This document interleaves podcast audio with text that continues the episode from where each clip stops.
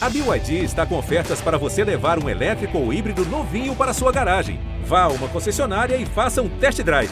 BYD, construa seus sonhos. Tem o Djokovic. Vibra, Nil Sérgio. 6 a 4 ele tem dois match points. Federer tem três match points. Mais um match point para Rafael Nadal. Serena Williams tem o duplo match point. Um grande abraço e como o pessoal que costuma gravar podcast diz, o saúde inicialmente, bom dia, boa tarde, boa noite.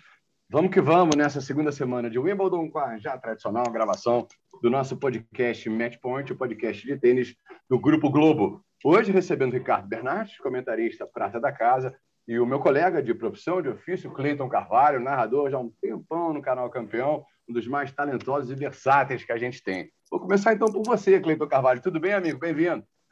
Tudo bem, Cláudio? Prazer falar com você. Um abraço, Ricardo. Um abraço a todos. Muito obrigado. Prazer estar aqui falando com vocês mais uma vez sobre tênis, né?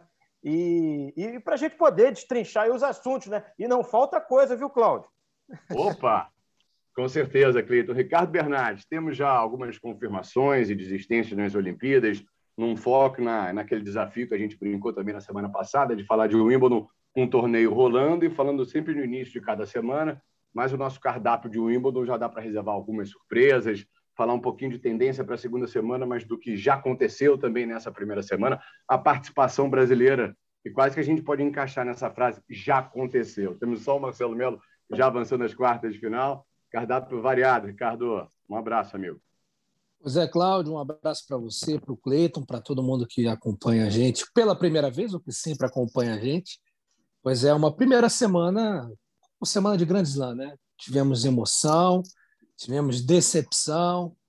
Dessa vez tivemos até discussão das pesadas, hein? Vamos contar essa história que eu acho bem, bem diferente, né? O tênis sempre é um esporte mais polido e tivemos uma discussão até certo ponto áspera.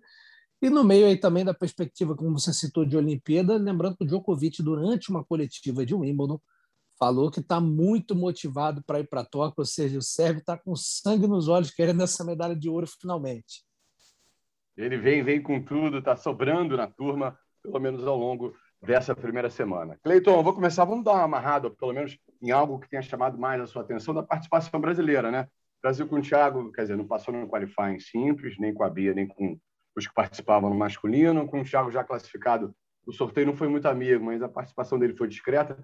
Nas duplas, a gente tem o Marcelo como único sobrevivente, contando todas as duplas no feminino, no masculino e nas mistas também é, Marcelo Melo já nas quartas de final para essa segunda semana.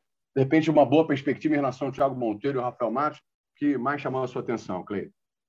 Então, Cláudio, o que mais chamou a minha atenção é que eu esperava um pouco mais do, do Bruno Soares e também do Jamie Murray, especialmente o Jamie Murray jogando em casa e também com, com o Bruno tendo retomado essa parceria, eles vinham aí numa crescente, tem entrosamento, com certeza contavam com o apoio de grande parte do público eu esperava que eles fossem avançar um pouco mais. É, o Thiago Monteiro acabou não dando muita sorte, no, na, na, minha opinião. Acho que ele, acho que ele caiu até num, num, primeiro jogo complicado, apesar de já ter entrado na chave principal. Não era uma missão das mais fáceis. Eu achei até que ele fez o que pôde, mas é, ficou um pouco complicado. Acho ali que no, no qualifying, de repente, eu esperava ali uma passagem, de repente, do, do João, que está se preparando para a Olimpíada, talvez do Thiago mas eles também não, não conseguiram passar. Então, Cláudio, acho que, infelizmente, dentro do esperado, eu, talvez eu esperasse um pouco mais do Bruno Soares e do Jamie Murray, por essas situações que eu já coloquei. A gente, infelizmente, não pode esperar muito do Brasil em temporada de grama, né? É, mas eu acho que, que eles se esforçaram, fizeram o que puderam. É, a Bia, o João, o Meligene e também o Thiago, infelizmente, acabaram não, não avançando muito. É exemplo também do, do Thiago Monteiro, Thiago Wild, que eu me refiro também no qualifying. Agora, realmente, eu esperava mais do Bruno Soares. Agora na torcida para o Marcelo Melo, né, Cláudio? Vamos ver o que, vai acontecer. Que daqui a uma semana, na gravação e no próximo podcast, a gente possa estar falando de mais uma grande campanha, que não deixa de ser, como não, de um cara que já foi campeão em 2017, que agora em 2021 está fazendo pelo menos quartas de final. Ricardo Bernardes, fica muito claro, assim, bem, bem óbvio, assim, essa diferença nessas retomadas de parceria, né? Dele com o Kubot e do que eles já estão fazendo não apenas em Wimbledon, e da dificuldade curiosa até essa dificuldade do Bruno na retomada da, da parceria com o britânico. É, eu acho interessante porque, na verdade, começou bem, né? Eu lembro que o Bruno e o Jamie começaram ganhando títulos, e eu até conversei com o Bruno Soares sobre isso. Ele falou: olha, cara, é, nós tivemos uma, nós temos uma sintonia muito forte. A nossa parceria, quando foi desfeita, não foi por conta de ah, não está dando certo resultado. Óbvio, a gente tinha caído um pouquinho ali o nível, mas a gente se entende muito. Então, tava, é, foi, foi, falou que foi legal porque ele amadureceu por um lado, o Jamie por outro, e eles estavam se entendendo bem. Quando começou a temporada de Cyber, os resultados já começaram a ter dificuldade para acontecer. E aí, gente, a gente tem que começar também a, a, a, falar certas coisas que é óbvio que são delicadas para serem tratadas, mas que fazem parte do esporte. Né? O Bruno já está chegando aí perto dos 40 anos de idade. A gente sabe que a chave de duplas, né, os jogos de duplas, os, tenistas jogam até uma idade mais avançada que de simples, mas de qualquer forma o, o corpo já começa a não responder da mesma forma, né? E, é uma renovação natural. E aí eu quero trazer para o outro lado, o lado que eu acho do copo meio cheio, que foi a participação pela primeira vez de um grande slam do Rafael Matos. E quando eu digo do Rafael Matos, é porque ele jogou ao lado do Thiago Monteiro. O Thiago já tem muitas participações em simples, dessa vez, é, não, não, vou dizer ajudando, né, mas compondo ali uma dupla com o Rafael Matos. Eles ficaram, eles iniciaram o torneio como quarto, quando eles assinam a lista, né, quando assina ali a, a lista de participação, eles eram quarto, quarto alternates, né? O quarto, a quarta dupla de fora da chave. Quando, quando é, sorteiam as chaves, eles eram a primeira dupla fora e com o abandono do Manarino, né? Eles eles entram na chave e vencem o jogo e acabam depois na rodada seguinte pegando uma dupla fortíssima e fazendo um bom segundo set. O primeiro set foi ruim, mas foi um bom segundo set. E o Rafael Matos, é um garoto de 25 anos, né? Ainda pode dizer garoto, é, que está iniciando a trajetória nas duplas. Ele durante muito tempo fez aquele aquela tentativa nas simples, mas nas simples ele tem um, problem, um probleminha no jogo dele, que é uma falta de potência, que nas simples fica muito difícil de você lidar e, e seguir adiante com isso. Né? Os golpes dele não andam muito. Em compensação, a mão e a habilidade que ele tem com a raquete, o toque, que é uma coisa fundamental para duplas, ele tem de sobra. Então, apostou certo, vai seguir e, e, e tenho, e tenho para mim que vai ser uma carreira vitoriosa nas duplas. Começando. Olha, é. Não queria dizer, desculpa pela primeira vez no Grand Slam. É exato, né? A gente fez um jogo, se a gente não fez o um jogo de estreia, não foi o um jogo de segunda rodada, eu me lembro de estar na escala e nessa naquela saudável e deliciosa confusão da gente ter acesso e recebimento de vários sinais das 18 quadras, a gente chegou a piscar e mostrou ao vivo ou o fim do primeiro set ou o fim do jogo dele do, e do Thiago Monteiro com uma segurança, com uma maturidade assim que, que de fato impressionou. Pois é, é um garoto que está aí jogando challenge, ganhando muitos torneios, mas agora o salto vai ser um pouquinho maior, né? E para isso ele vai precisar é, subir um pouquinho o ranking para conseguir um parceiro fixo, que ele também está naquela rotatividade, como aconteceu com o Demoliner há muito tempo, para conseguir um parceiro fixo com um bom ranking que faça com que ele jogue os grandes torneios. Aí vai ser uma transição natural. Fora isso, rapidamente, Thiago Monteiro pegou um jogo difícil, mas também fez um jogo abaixo, foi até derrotado com certa facilidade. É, Luiz Stefani, também é bom abrir esse parênteses aqui, é, um, uma certa decepção, tinha um jogo ali favorável na chave de ela e a Carter, acabaram perdendo para a dupla Sérvia, e, e, na, e na dupla lá da Demoliner avançaram uma casinha, né? ganharam o primeiro jogo, no segundo acabaram perdendo no detalhe, curiosamente, do outro lado tinha a parceira da Luísa. Então, é, para quem não tinha, quem tinha ficado de fora de Roland Garros, voltar no Grand Slam é bom. E como disse o Cleiton, acho que ainda não tivemos o casamento natural do tênis brasileiro com a grama, temos uma certa dificuldade. Exato. Você está vendo que hoje já está todo mundo gravando podcast hoje, é isso, galera? Porque as conexões do Cleiton e do Ricardo estão, digamos, tendo. Ou talvez seja a virose inevitável de, de, de, de, de todo inverno. A galera está com soluços na, na, nas conexões. Deixa eu fazer já um gancho agora, deixa eu virar esse primeiro set para o segundo set nosso da pauta, para a gente falar das chaves principais no feminino e no masculino, de simples, no caso, né? Eu fiz um levantamento bem rápido em relação aos 10 principais cabeças de chave, tanto no masculino quanto no feminino. No masculino, desses 10 sets, só três, entre aspas, surpresa, do top surpresas. Do top 10 masculino, sete avançando, mas do feminino desse top 10, só quatro, entre aspas, avançando. Quer dizer, é uma chave tradicionalmente, Cleiton, com um pouco mais de surpresa. O que, que você sublinharia, então, dessa chave de simples no feminino? Tem uma britânica que surpreendeu, a contusão, aliás, que doeu em todo mundo, né? A contusão e o abandono na estreia da Serena, a tunisiana está voando baixo. É, então, Cláudio, em primeiro lugar, né, só mencionar que a britânica que está surpreendendo, era número 338 do ranking, e ela ainda é estudante. Quer dizer, nem os próprios britânicos conheciam a, a Emma Raducano, a Emma Raducano, né? Dizem que é Raducano, né? Porque tem uma história que o, o, o, primeiro goleiro a entrar por uma substituição na Copa de 70 foi no jogo Brasil e Romênia, então ele chamava Raducano, né? Então a gente vai no Raducano, né? porque acho que nem o pessoal da Grã-Bretanha ainda conhece ela. Agora, a história é ótima essa, aliás, hein? muito bacana. É, pois é, né? Que entrou a primeira substituição de goleiro, enfim, né? E o Brasil até venceu o jogo, que bom, né? Depois emendou lá para o título do tricampeonato. Vamos voltar para o tênis, que é o que importa. Né? É, então, nem os próprios britânicos ainda conhecem muito bem o poderio dela. Agora, é muito interessante quando surge um novo nome, Cláudio, dentro de um grande slam.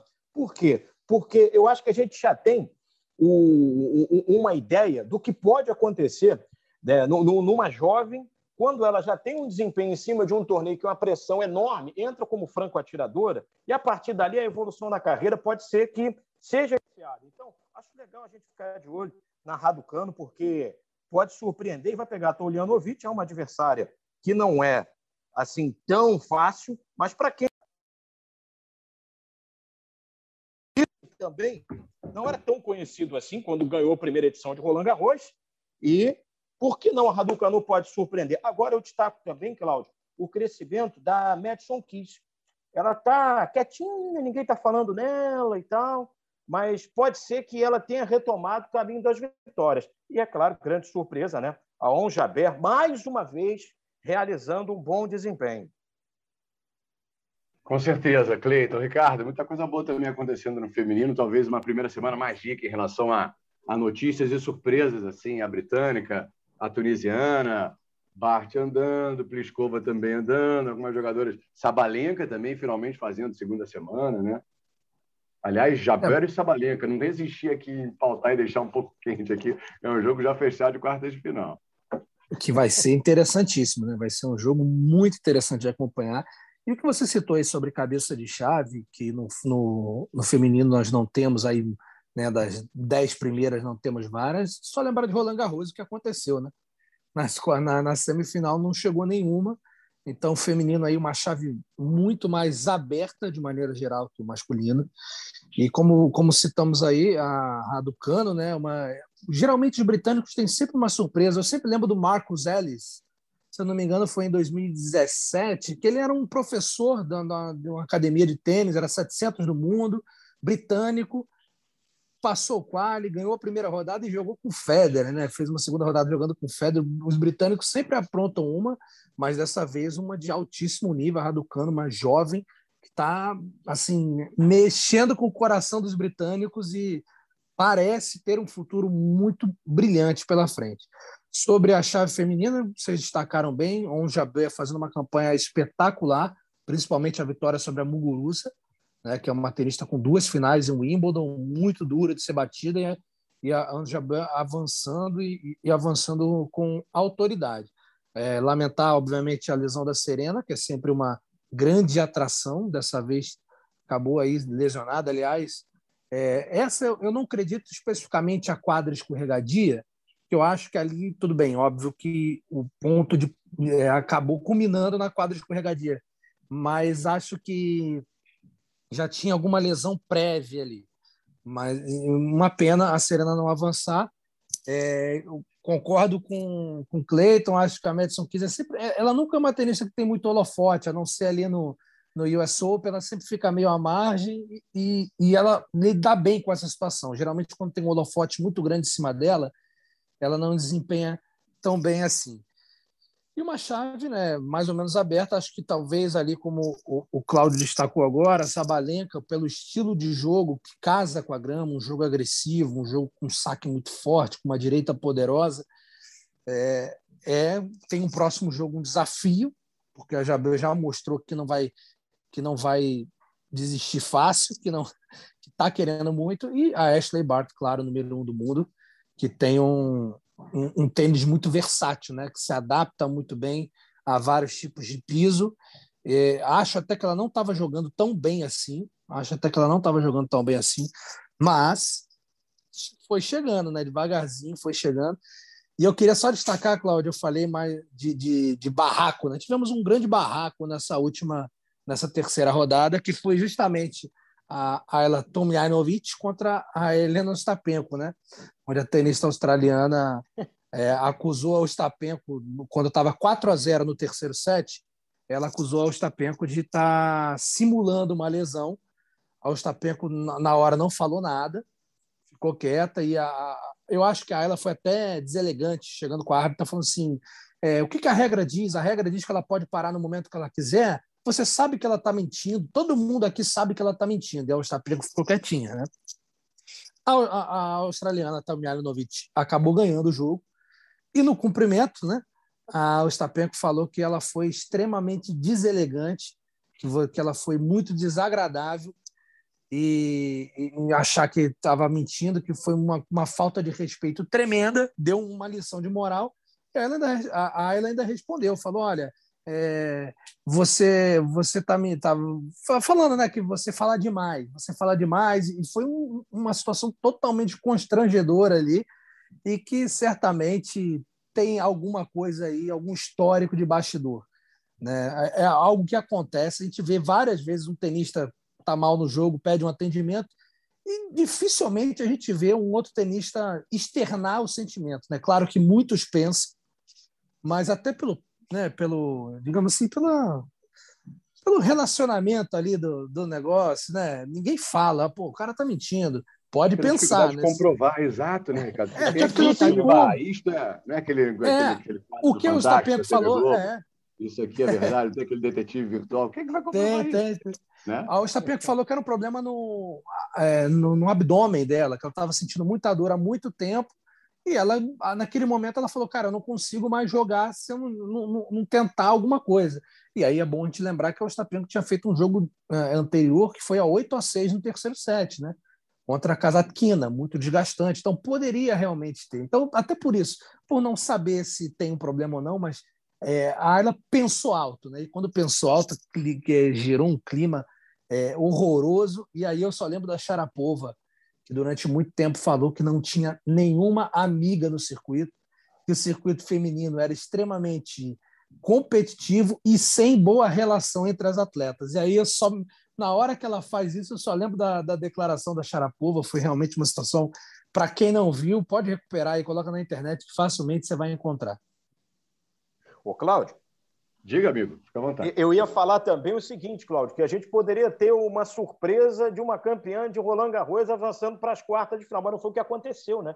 A Bárbara Kraitkova, apesar de ser a atual campeã do torneio francês, foi derrotada pela Esther Bart, número um do ranking, e a gente poderia dizer que uma campeã de Roland Garros poderia ser uma surpresa, só que a surpresa já acabou ficando pelo caminho.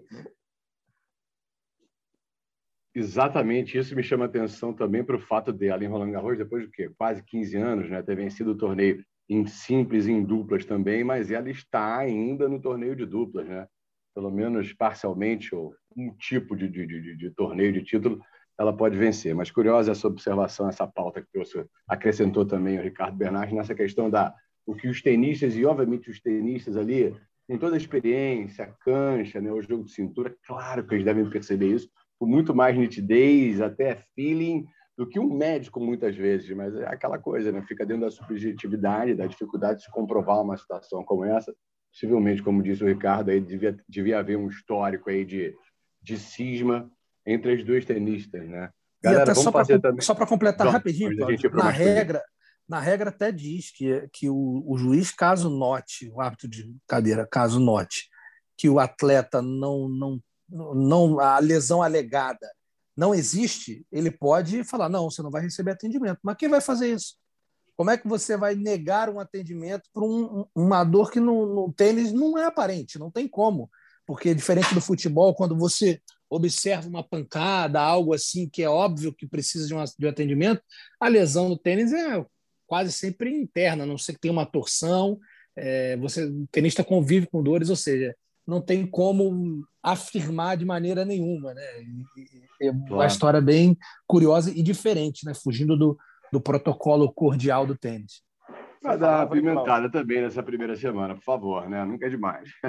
Não, não pois é, né? Pois é, né? Tem, essa questão de rivalidade, ela, é, é, ela em todos os esportes, não tem jeito, né? A gente falava da Krejcikova, ela ainda está no torneio de duplas. Isso. Ela faz dupla com a Katerina Siniakova, também tcheca. Elas, inclusive, vão enfrentar Arantia Rus e Vitória Kuzmova.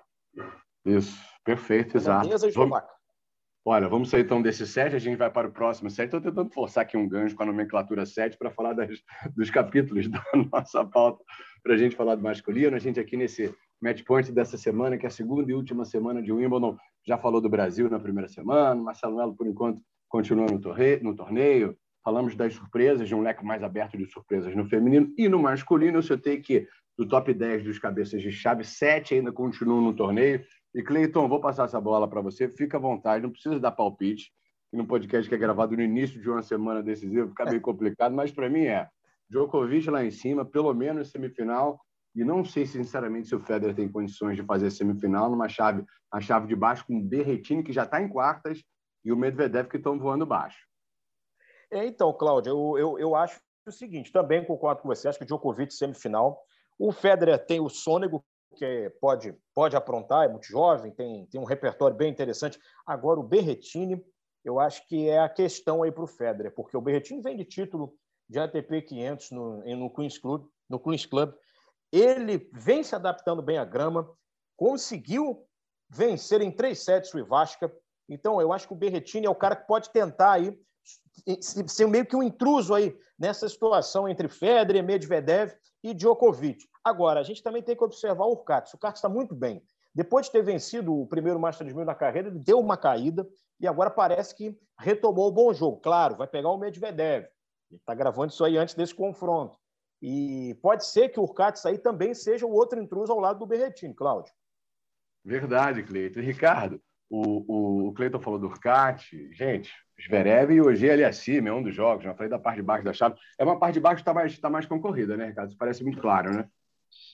Eu acho que além de estar tá mais concorrida, Cláudia, é uma chave que não tem dono, digamos assim. Na chave de cima, o Djokovic é favorito absoluto. Óbvio, é, o, o esporte apronta surpresas muitas vezes para a gente, mas o que você observa de nível de jogo do Djokovic e dos outros adversários, o Djokovic está acima. A, a, verdade é essa: o Djokovic entra o Wimbledon como favorito, como entrou, ele só não entrou Roland Garros como favorito porque tem um gênio do Saibro chamado Rafael Nadal.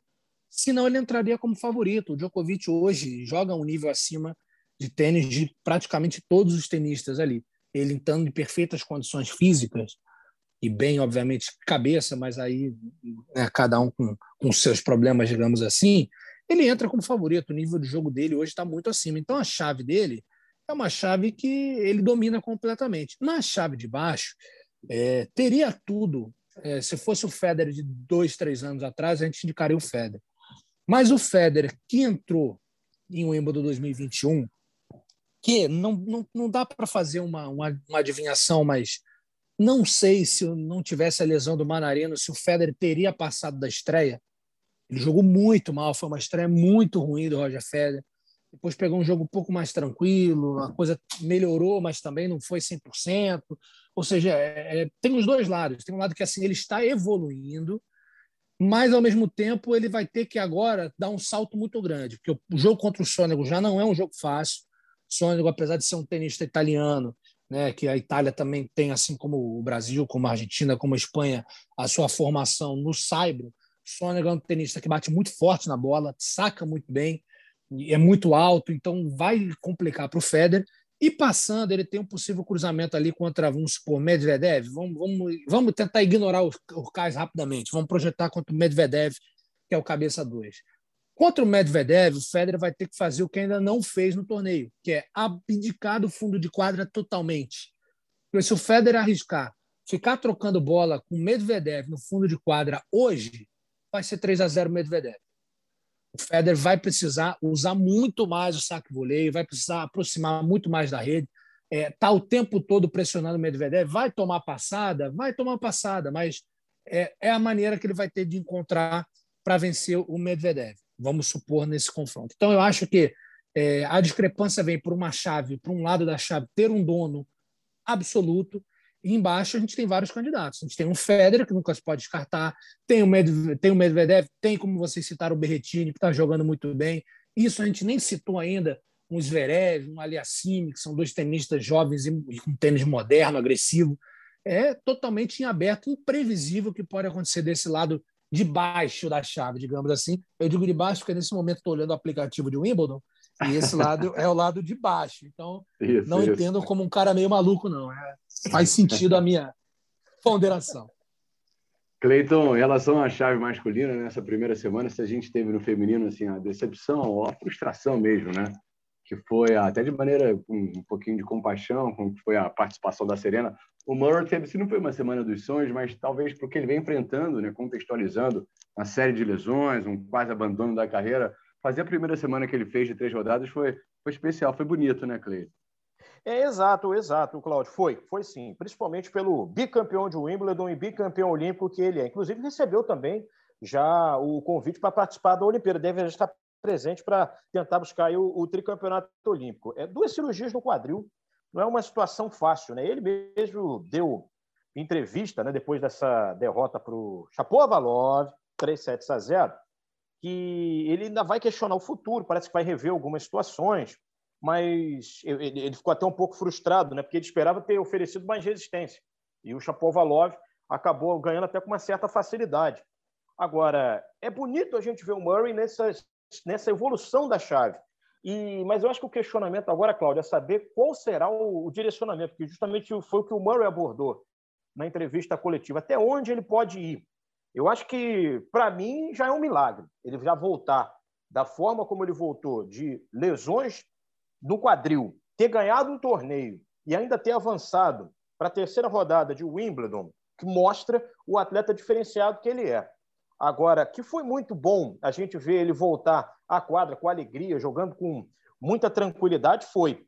Resta saber como vai estar o Murray daqui para frente, Cláudio e Ricardo para poder medir forças com relação a quem está mais à frente no ranking atualmente? Essa, essa acho que é, que é a grande pergunta a ser respondida mais para frente. Você já tem um esboço de resposta para esse questionamento, Ricardo? É, o Wimbledon e a simbiose, aliás, é até legal daqui a pouco a gente falar também da questão do público, para essa segunda semana, depois de terça-feira das quartas, vai ser de 100% da capacidade né, nos estádios maiores, né? É parâmetro que aconteceu nessa semana para o restante da carreira dele ou é um ponto meio fora da curva, infelizmente não dá para ser tão otimista. Primeiro, quando o Cleiton citava um tenista que operou quadril duas vezes, ganhou um torneio e ainda avançou em Grand Slam, eu lembrei de um outro rapaz que há 20 anos, mais ou menos, fez exatamente isso. Operou o quadril, é, ganhou depois um torneio ATP e depois disso eliminou um tal de Roger Federer, que era número um do mundo em Roland Garros, e quase ali beliscou uma semifinal ainda. Claro que todo mundo já captou, mas se alguém ainda está perdido, estou citando o nosso Guga, que fez isso há quase duas décadas atrás. E sobre o Murray, é, por mais que a medicina tenha avançado bastante em relação, por exemplo, à, à, década do Guga, tem algumas lesões que elas quase inviabilizam né, um jogo totalmente competitivo, porque é muito difícil a recuperação. A lesão do Murray é uma lesão gravíssima, que ele já está vamos botar aí, três, quatro anos tentando de alguma forma voltar para o circuito.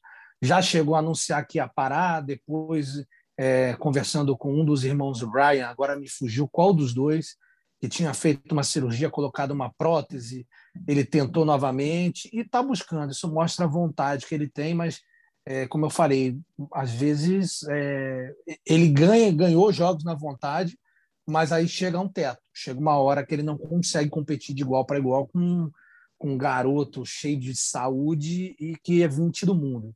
De repente ali pode ganhar um joguinho ou outro, mas eu acho que é, ser aquele Murray competitivo, buscando ali sempre uma finalzinha de Grand Slam, de repente ganhar como já ganhou, é, infelizmente acho que não, não teremos, mas não deixa de ser uma história de superação e o próprio Chapovalov é, no fim do. Na rede, no cumprimento, falou para ele: Ó, você é meu herói, cara, parabéns. E na coletiva falou que pô, é uma inspiração ver um cara que já conquistou tudo que o Murray conquistou com essa vontade de jogar tênis. E aí vamos, vamos dar aquelas é, espetadinhas, né? Tem muito tenista aí cheio de saúde, jovem que não conquistou absolutamente nada que está nem aí para o tênis, né? E fala abertamente que, ah, não, eu estou aqui para fazer o meu, viajar o mundo. E aí você vê um cara campeão de Grand Slam, bicampeão olímpico, que pô, é um título honorário britânico, que já conquistou tudo, que foi o que ele foi para o esporte, que talvez tenha dado o azar de pegar três gênios contemporâneos na época dele, senão ele poderia ter sido ainda mais do que ele foi. E o cara lutando pra caramba para jogar um joguinho, dois joguinhos. Você vê a diferença né, de comportamento, e isso mostra muito do que é um atleta e outro atleta. Então, certamente, só temos aqui a, a fazer uma menção honrosa a Andy Murray. Parente rapidamente, Ricardo, foi o Bob. Eu consegui fazer uma pesquisa enquanto você falava dos irmãos Brian. Boa, Cláudio, obrigado. Implante no quadril. Implante no quadril. Que. Exatamente. Quer falar, acrescentar mais uma coisa para a chave masculina? Ricardo, antes da gente de repente fechar, começar a falar de Olimpíadas, talvez perspectivas. Achei que, assim, assim como em Roland Garros, a chave masculina até então está mais ou menos dentro do, do roteiro previsto, né? A gente não teve assim é, uma nossa, esse jogador que era favorito caiu. Talvez o Tsitsipas, né? Que pegou ali é. uma primeira rodada que realmente era enrolada contra o Francis Tiafoe o americano jogou muito mal, mas muito mal. É, não sei se sentindo um pouco da parte né, anímica de ter chegado muito próximo de conquistar o Roland Garros e não conseguir. Também não sei como é que foi a transição dele. Eu sei que ele estava inscrito no torneio, se eu não me engano, não sei se era maior, que ele estava inscrito em algum torneio de grama que ele desistiu é, falou que estava precisando de um, tirar uma semana ali, e mais do que merecido também, pós Roland Garros, então acho que não fez também adaptação tão boa assim para a grama, mas fez um, um, um, péssimo jogo contra o Tiafoe e acabou derrotado. Acho, acho que foi o grande ponto fora da curva ali. Tirando isso, aquela derrota, ah, o Isner perdeu para o Nishioka, mas assim, nada de tão alarmante que a gente possa destacar. A chave corre dentro do esperado de maneira geral. Viva a internet e seus mecanismos de, de, mecanismos de busca. Ele desistiu do torneio do ATP 500 de rally na, na Alemanha. Ah, esse, Cláudio, esse Cláudio Show é maravilhoso, me salva em todas. Danado, né?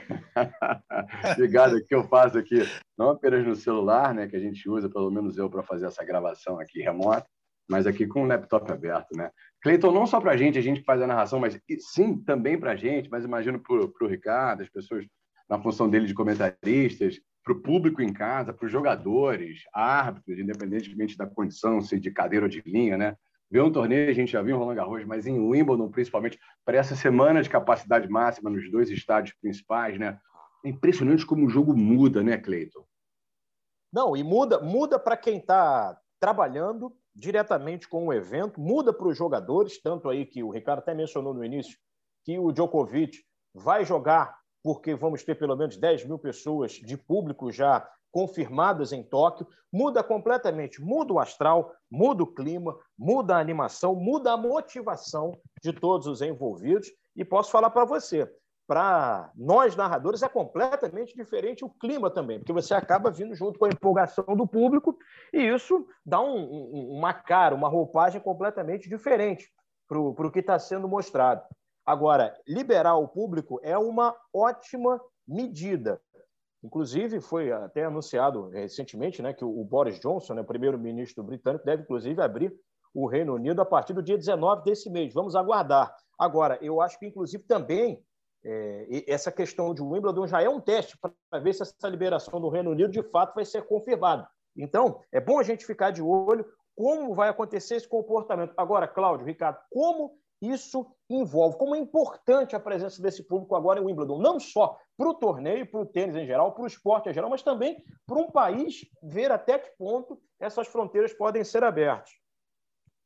Exatamente, acaba sendo um balizador, claro que isso sendo feito com todo com todo cuidado e respeitando, tendo como, como determinante níveis de transmissibilidade, principalmente o nível de transmissão, né? Ricardo, era como se, de repente, inconscientemente, falando da, da, do impacto que isso tem, possivelmente o Murray não teria vivido a, a primeira semana que ele viveu se os estádios estivessem vazios, né? É como se a gente inconscientemente, assim, estivesse fazendo uma transmissão com, com o rosto, com uma expressão facial normal, e com o público a coisa inconscientemente é como se a gente estivesse fazendo uma transmissão rindo a coisa muda muito. Ah, sem dúvida, Cláudio. Para a gente já, já muda, você imagina para o atleta, e você citou muito bem. O Murray ali, que teve uma primeira rodada, que ele começou muito bem o jogo contra o Basilashvili, dominando, e depois viu o Basilashvili é, se aproximar. Tenho certeza que o público fez ali com que ele buscasse mais motivação para permanecer no jogo e não, não tomar uma virada. Então, você tem os atletas que buscam motivação, sendo na, na, na louvação, né, na, no apoio ou até no confronto, né? A gente viu o Djokovic, por exemplo, na primeira rodada que enfrentou o Draper, acabou perdendo o primeiro set, até surpreendentemente, e depois, quando fazia um ponto, vibrava mais, mostrando claramente o recado para o público. Você viu o Medvedev, que também estava tava jogando várias vezes, o, o, quando o tenista adversário, o público estava junto, e aí quando ele fazia um ponto, ele botava a, a mão no, na orelha, assim, tipo, e aí, para mim vocês não vão vibrar, ou seja, buscando essa motivação Exatamente. no confronto. Você tem muito disso. Né? E você tem também o, o a, as histórias que compõem, né? Várias. Eu, eu lembro que uma menina estava num cartaz dizendo. Ah, Oi, Federer, é, é, de refresh, né? ou seja, atualizei a minha página 27 mil vezes para estar tá aqui. Não sei se realmente atualizou 27 mil, que eu não sei se ela contou, mas não deixa de ser um, um cartaz interessante, né? Aquela, aquela... Então é, é, muito legal ter o público de volta, ainda mais o Wimbledon, o torneio que é bom lembrar que foi o único Grand Slam que nós não tivemos ano passado, é o mais tradicional, então é, dá, dá, de certa forma, um alento para a gente também, que é de uma volta à normalidade das coisas. Espero que em breve é, tudo seja é, como era antes, né? com o público é, lotando as quadras. E muito legal saber que, como falou, a partir das quartas de final, público total, capacidade total nos estádios e que tenhamos grandes jogos para fazer jus a essa, essa volta completa de todos. Com cobertura do canal campeão, naturalmente, das finais de simples e nesse ano também das finais de duplas, tanto no masculino, quem sabe com o Marcelo Melo na decisão, quanto no feminino também. Dei um refresh ou F5 aqui do meu laptop para chegar à conclusão de que a gente está beirando os 40 minutos. Ricardo, é razoável a gente deixar, digamos, a pauta olímpica para a semana que vem, mais seguro, em função até mesmo do que vai acontecer né, nessa reta final? Eu não sei, Cláudio, dependendo do que acontecer, se na semana que vem a gente vai ter tanto espaço assim, porque vai ter um título, uns títulos a serem decididos aí que dependendo de como a forma, como andar, a gente vai mudar. Mas certamente vai ser um assunto tocado, porque é o que a gente está falando. Por exemplo, está é, tá claro que o, o, o, Federer, por exemplo, gostaria de ir para uma Olimpíada, ele está na lista, mas e se ele chegar numa semifinal, fizer um jogo muito cansativo, o corpo dele não responder tão bem, pode ser que ele anuncie uma desistência. Não é o que a gente quer de forma nenhuma. Não estou torcendo, não estou fazendo previsão, mandiga, nada disso é só porque pode ser um fator relevante para a gente analisar. Acho que essa última semana pode determinar possíveis desistências para frente. Então, acho que a gente pode deixar assim, só não garanto que a gente consiga ter um espaço tão grande dependendo das histórias que tivemos essa semana. É, mas, na realidade, também pode ficar para outra segunda, sem ser após o Wimbledon do dia 11, a segunda do dia 18, que é a segunda da semana de abertura, né? É, aí dá tempo ainda. Grande cobertura, exatamente. não, vai, não vai ficar, vai, vai, continuar quente, né? Ricardo, obrigado pela sua participação, tá, amigo? Pô, Cláudio, eu que agradeço mais uma vez, tá? Sempre um prazer com você, com o Cleiton aí, com todo mundo que sempre acompanha a gente. Cleiton, prazer inenarrável, show de bola, amigo. E, e esfregando as mãos, né, Cleiton? Aquela loucura deliciosa, né? Que é fazer Olimpíadas com aquela com aquele leque super amplo de evento, um entrando em cima do outro, né? mesmo com o máximo de programação e de previsão, tem uma hora que o jogo de cintura tem que falar mais alto. É, tem, tem sim, tem sim. Obrigado, Cláudio, aí, mais uma vez pela, pelo convite. Obrigado, Ricardo. E vamos aguardar, né? Você estava falando aí sobre Olimpíada, né? Então vamos só, só, só rapidinho, Ashley Bart e Naomi Osaka já confirmados no tênis Oba. feminino. O pessoal aí está na dúvida no masculino, pelo menos no feminino. As meninas já se decidiram, viu, Cláudio? Grande abraço, até a próxima. Show de bola, amigo. Valeu. Lembrando que esse podcast tem a edição de Bruno Mesquita e Maurício Mota, coordenação de Rafael Barros e a gerência de André Amaral. E nunca é demais lembrar também que você pode conferir o nosso podcast. Para conferir, basta ir ao ge.globo matchpoint para ficar bem informado, caminho ge.globo barra tênis. Ah, e o Wimbledon, nessa semana, segunda e última semana, você continua acompanhando com a gente no Sport TV 3, todo dia, a partir das 7 da manhã, horário de Brasília. Valeu, gente. Até a próxima.